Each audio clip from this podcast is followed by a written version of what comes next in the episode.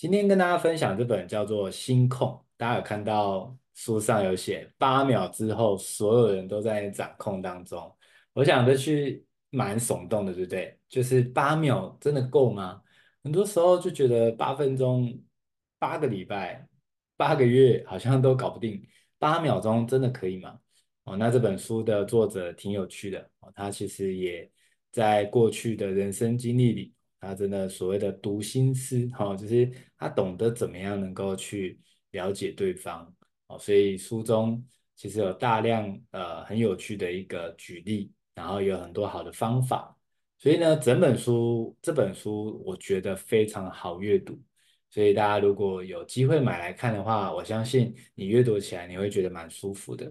不知道大家同不同意？就是我们人生的品质呢，很多时候跟关系的。好坏有关，也可以这么说，就是如果你的身边的关系都非常融洽，都非常好，大概你人生的品质哦，你都会觉得蛮幸福、蛮快乐的。反过来说，如果我们身边的关系其实处得并不是那么的好，那我们的人生当中好像要觉得很快乐这件事情就比较不容易。所以，怎么样能够让关系变好？我想这个是我们每一个人都想要的。但是呢，怎么做到，其实很少人知道。所以这本书它其实就是叫做这件事情，叫做让对方照着自己的意思做，人际关系轻松百倍的秘诀。这是我对这本书下的一个很棒的一个标语。我们再来看哦，既然这本书这么棒，到底实际上它是怎么做的啊？其实过往这五年多来的时间哦，一直在分享很多的书籍。我想看了这么多的书，我有一个很深的体悟，就是。每一本书都有很值得学习的地方，以及呢，在不同时期看同一本书都会有不同的收获。所以这本我觉得蛮特别的是，我其实不只看了一遍，原因就是因为我当时拿到书的时候，我就很快的看完这本书。哦，那后来呢，因为今天的这个说书，我又再次的把这本书看过一遍啊，我就觉得，哎，真的诶，不同时期看同一本书不一样的感觉。所以各位，你或许在不同的时间再听一次今天的这个音档，说不定哦，你当时是听直播的，但是你到时候呢，你听了回放，你会发觉，天呐，这不过短短隔几小时或是几天的时间，怎么听同一个内容却有不同的收获？我想这是我常常会有的一个感受。他说抓住人心只需要八秒钟，到底怎么做到的？今天就来跟大家揭露，我觉得这本书里面很棒的内容。首先，我们来看，他说，当我们在跟人家互动的时候，如果我们可以预先设想对方的想法，我们时常有这种顾虑他人的这种贴心哦，其实你就能够把关系处理得很好。什么意思呢？就是如果我们在面对每一个人，包括老板娘啊，包括你公司的主管，包括你的家人。如果我们可以事先设想好，说对方大概是怎么想的，他会希望得到什么，那当然他会很不想要的什么。我们先设想好之后啊，我们在跟他对话的时候，我们就比较有机会做到一件事情，就是我们可以去帮助他完成他想要完成的，同时拿掉他的焦虑。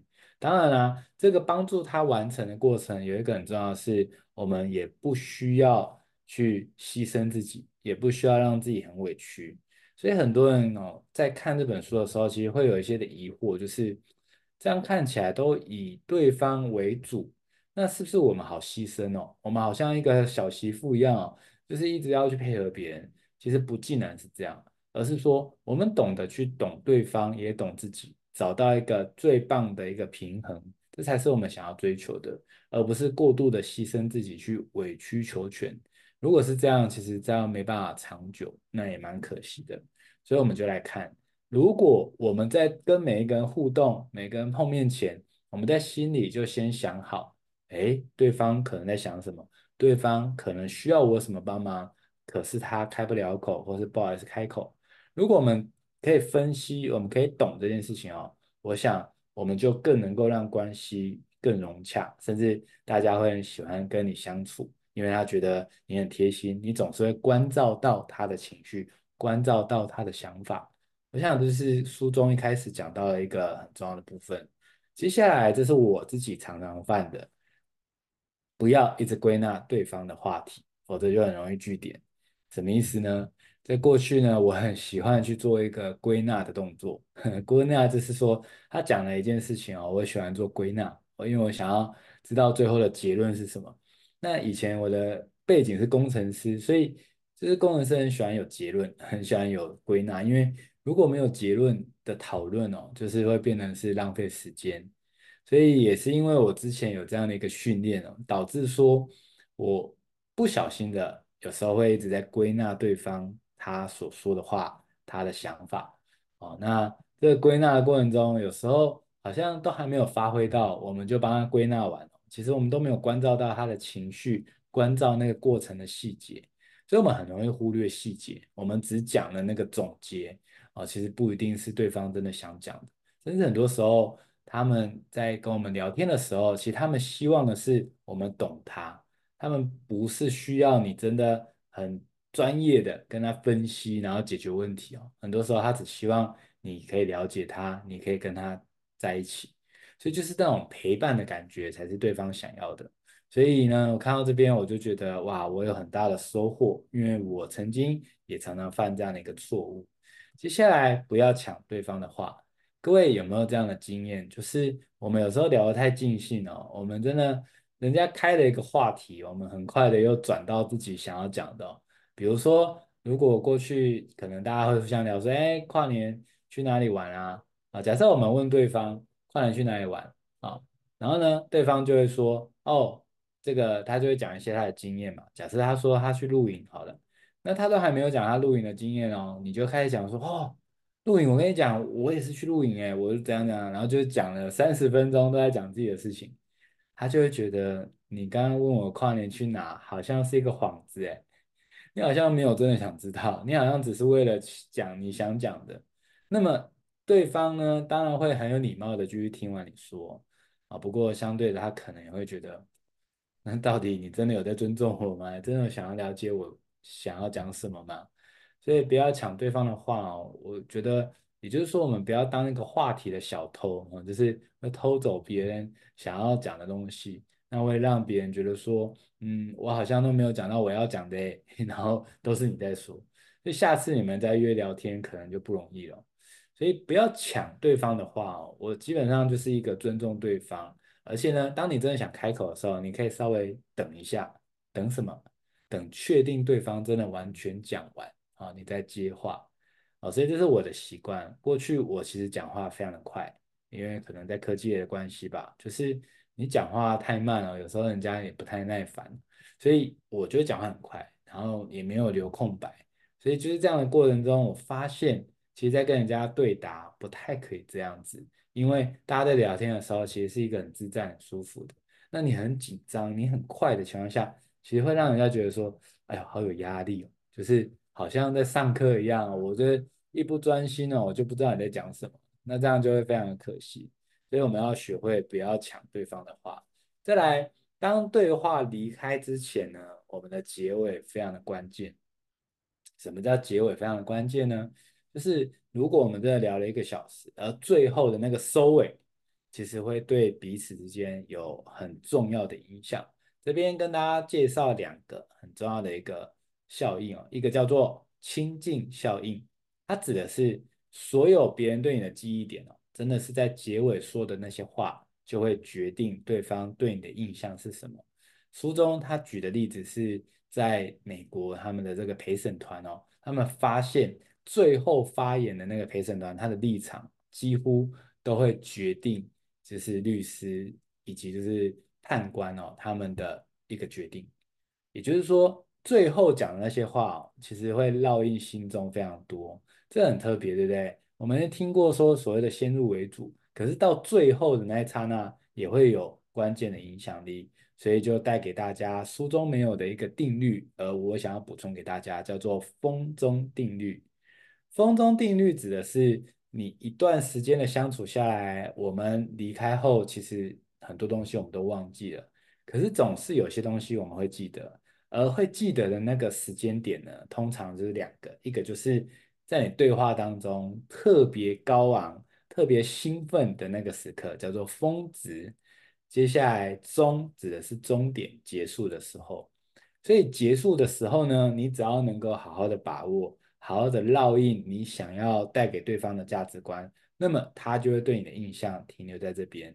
哦，所以呢，我懂这个概念之后，其实我后来发现啊，确实很多的演讲或是很多人会强调开场的重要性，但是我观察，其实你开场呢，有时候啊，呃，真的太多的话语，或是花了太多时间在开场哦。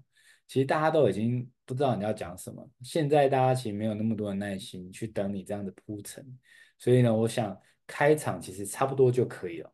很多时候进入正题够精彩、够迅速，而且你的论点这个够扎实，其实人家就会听得很享受。而如果你能够在掌握结尾的时候，必须要感性结尾，必须要真的让人家能够记住你哦。我想这个时间点你一定要好好的把握。所以，我们再带来一个叫做暖心聊天三步骤。这三步骤是我看了这本书当中，我有一些的收获，并且呢，我有稍微小小的改写一点点东西，希望可以让大家能够更在生活上能够直接运用。我们来看，首先第一个步骤叫做“发生什么事了吗？”这句话可以在什么时候使用呢？就是你想要关心对方的时候。各位，暖心的聊天意思就是。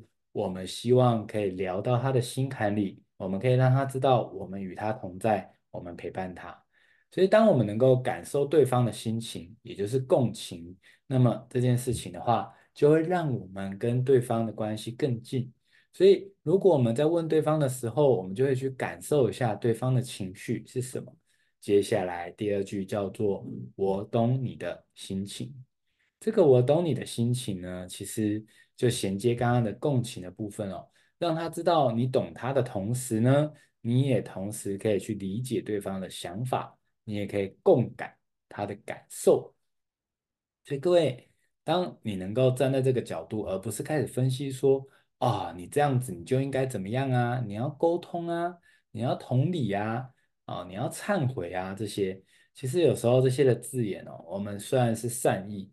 可是，在那个听的人来讲，其实不太舒服，因为就会觉得，哦，我已经很受伤了，结果你还一直在指教我，你一直叫我怎样的调整，你根本就没有站在我的角度去看我需要什么，陪伴我什么，而是一直觉得说，哎，我要给你一些直接的观念。当然，我们为什么会这样给呢？是因为我们觉得事情是这样子的，他会有这样的烦恼，是因为有这个事情发生。所以，我们工程师脑袋哦，就会觉得说，那我们把问题移除了，你就不会难过啦。所以，我们就要专注的 debug，我们专注的解决问题，然后你的情绪就可以回到舒服的状况。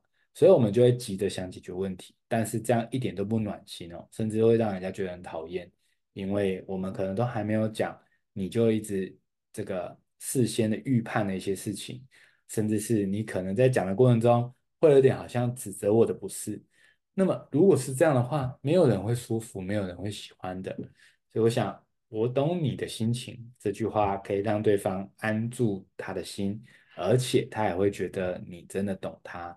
我想这是一句很棒的话。接下来，如果我们可以把对方的想法说出口，我们就可以产生共鸣。为什么这样可以产生共鸣呢？因为当对方听到你嘴巴说出了他内心在想的。甚至你可能还说到了他没有说出口，但是他内心确实也是这么思考的，他就会觉得天哪，你真的懂我，你真的超懂我的，他就会觉得很舒服，他也觉得好暖心。因为聊天最害怕的就是两个聊个半天，彼此都不知道彼此在说什么。所以我想共情、共感、共鸣这三个，我们运用了这个步骤。应该可以让对方完全感受到你的温暖，这也是书中很棒的一个过程，分享给大家。当我们在聊天的时候，我们通常会很有礼貌的做点头，以表示我们在聆听。这个点头是一个非常好的习惯，但是这个点头也不能过于频繁。当你过于频繁的话，你反而也会让人家觉得不是那么的自在，不是那么的舒服。所以我想，我们也可以练习着。适当的点头，在一些包括他讲完一段话做结尾的时候点头，包括你觉得他需要你支持他的时候可以点头。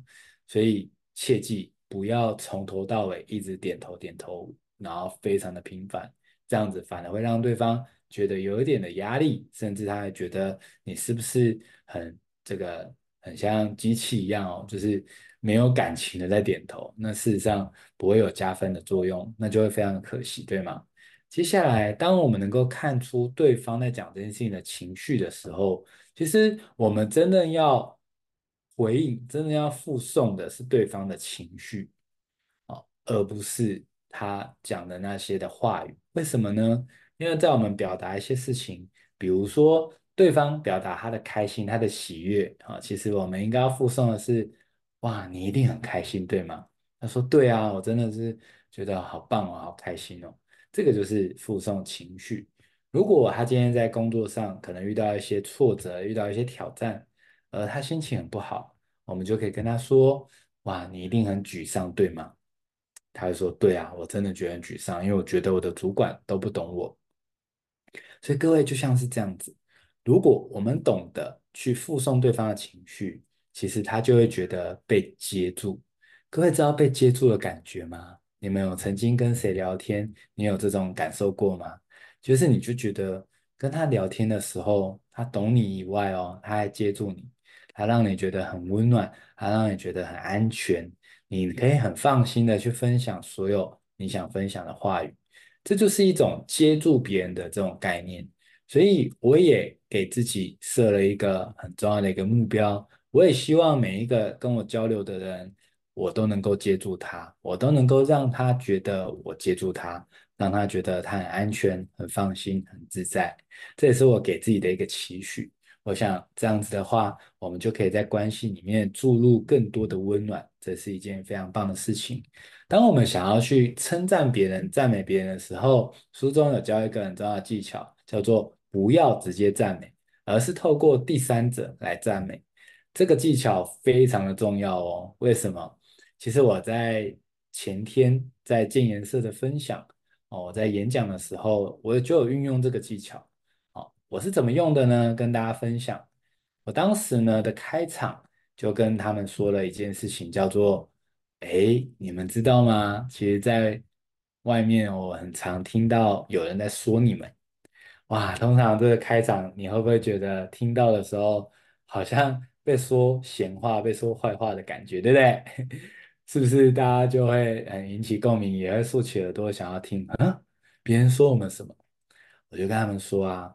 你知道吗？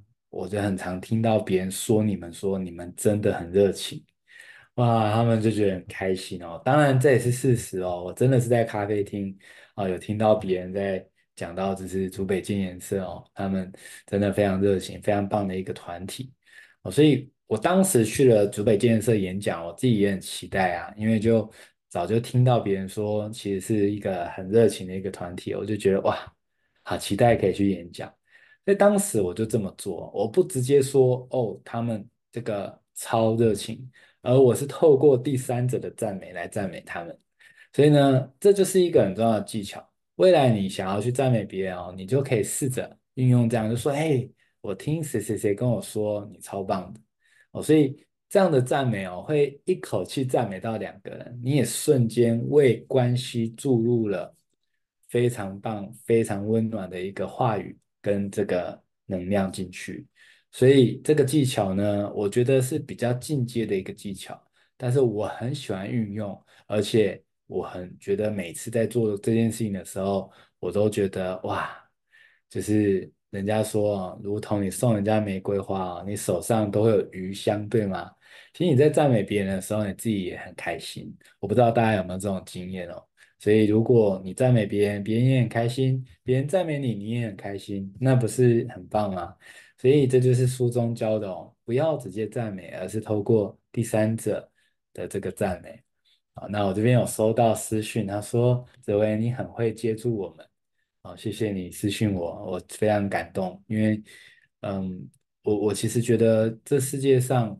人性本善，然后我也觉得我们都可以互相的很温暖的对待彼此，但可惜在新闻或是报章媒体杂志，我们常常看到一些很耸动的标题，因为这些耸动的标题才能够让它的点击率高，才能让它的这个卖得更好。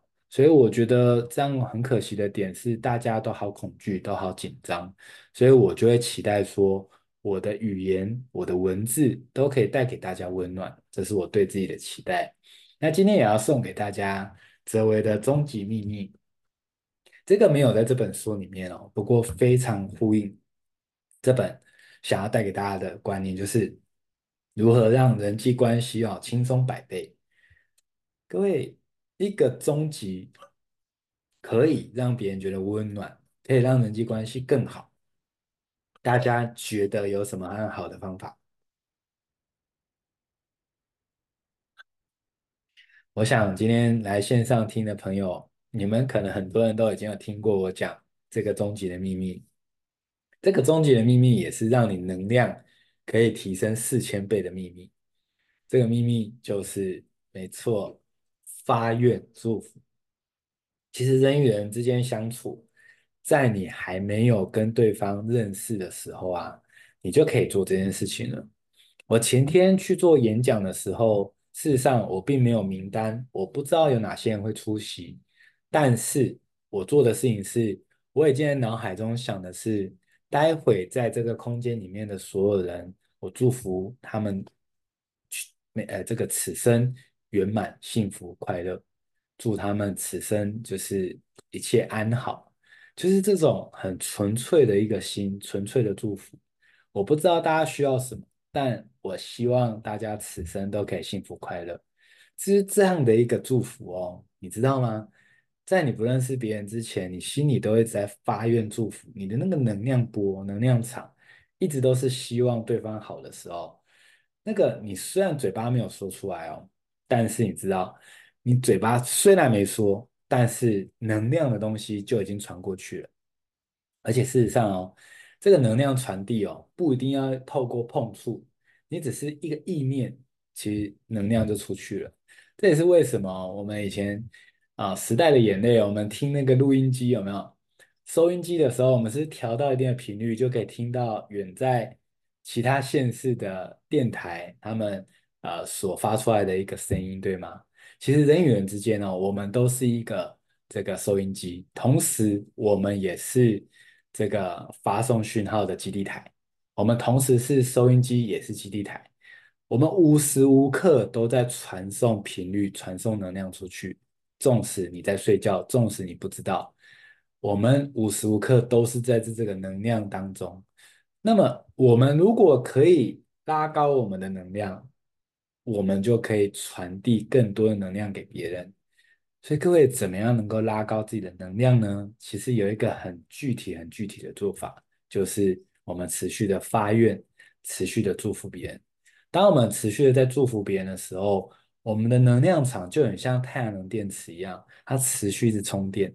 所以呢，能量其实就跟水一样哦，它都会从高处往低处流。这也是为什么，如果你比较高频的时候，你有可能在跟比较低频的人相处的时候，你整个相处完之后，你就觉得好累哦，你就觉得好像被抽干了，就觉得怎么会这样？其实我明明今天睡饱的啊，但是只是跟他聊十分钟，我就好累哦。有时候就是这样啊，那为什么呢？因为这是宇宙法则，自然法则就是这样子，就是高频会往低处低频流啊。所以如果你是高频的人，你又不懂得怎么样替自己充电哦。你就会发觉你的高频用没多久，一下就没电了，哦，那非常可惜。所以怎么样拉高自己的能量？怎么样让自己的高频可以持续呢？方法其实就是给予他人祝福，持续祝福他人，持续发愿。我想这就是今天送给大家我的秘诀。这个秘诀非常的好用。如果我们可以持续的常保这样的心。发出这样的讯号，我们就能够一直在非常高频的情况。那么，我们是不是就能够持续的去帮助更多的人？那所有的祝福当中，如果能够这个祝福啊，包含的人越多，帮的人越多，这个能量就越强。所以，我想带给大家这一句我自己非常喜欢的一句话，叫做“愿世界因有我们而变得更好”。当我们一直在想的是怎么样让世界因我们变得更好，是不是我们所有的能力、所有的经验啊，甚至我们所有的资源哦，我们都在想怎么样可以再帮别人更多。当你是这样想的时候，其实能量持续的就流动起来了，这也非常符合宇宙想要的。对于宇宙来讲，它打造这个世界，它当然希望大家越来越好，它当然不希望大家这样互相残杀，然后互相的去竞争啊。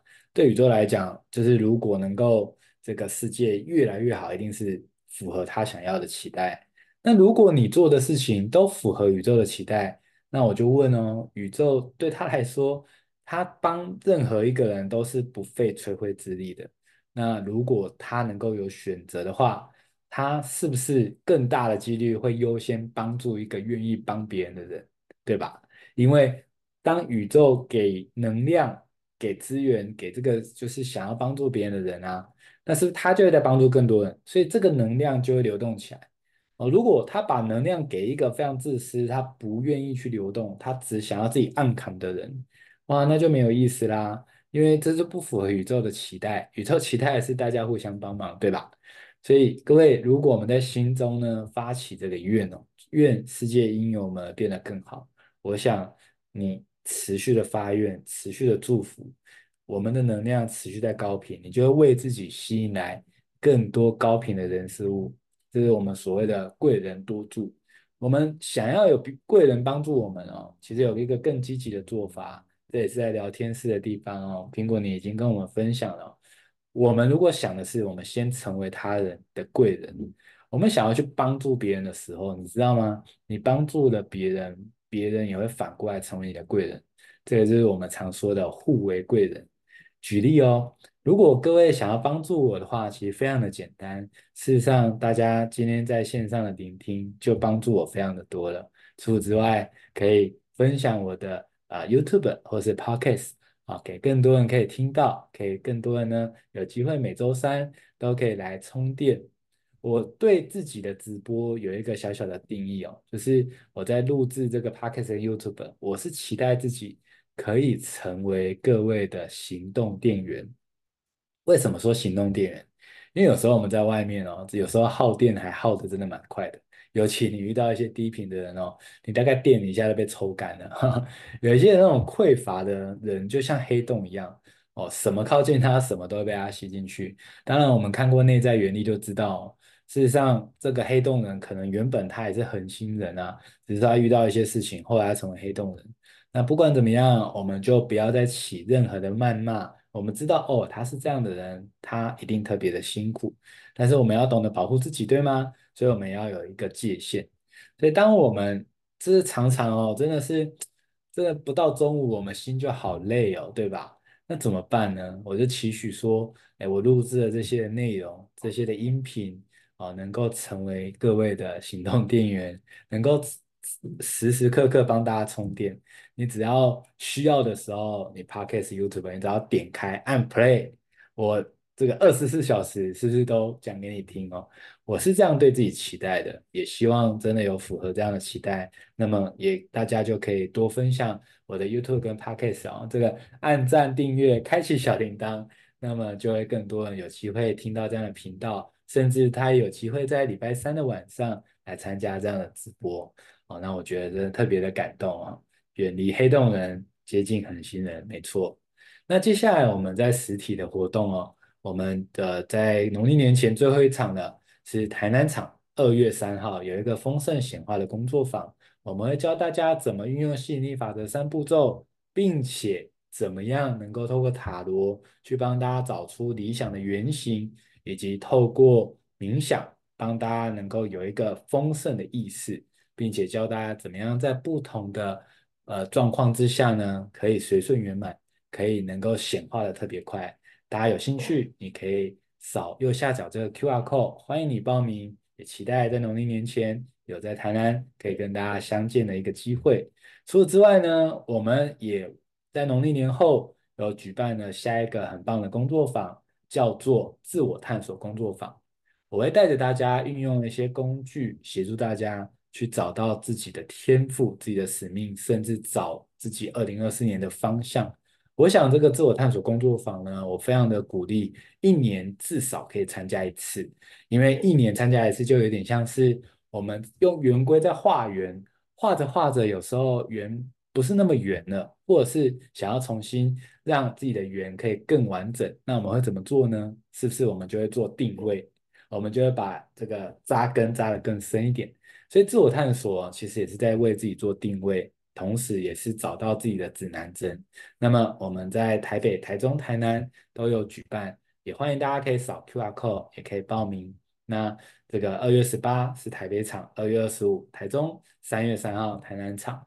好，那这次也用一个特别的一个计划哦，希望可以帮到大家。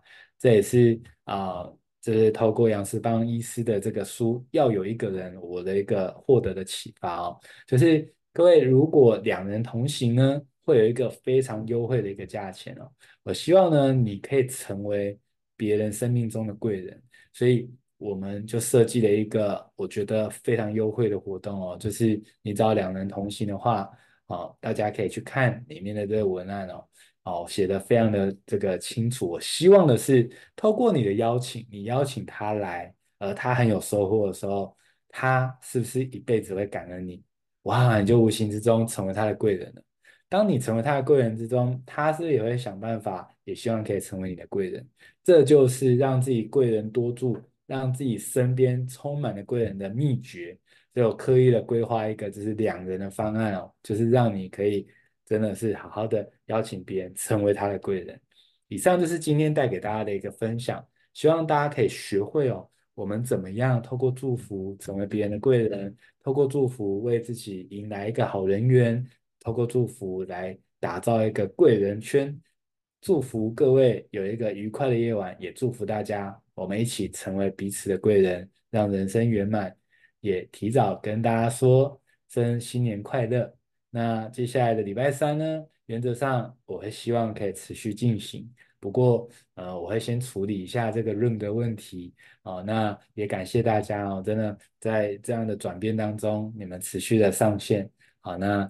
呃，我们也期待下礼拜三有同一个时间能够跟大家线上相见。祝福大家晚上愉快，睡个好觉，然后呢，迎接接下来美好的每一天。大家晚安，大家拜拜。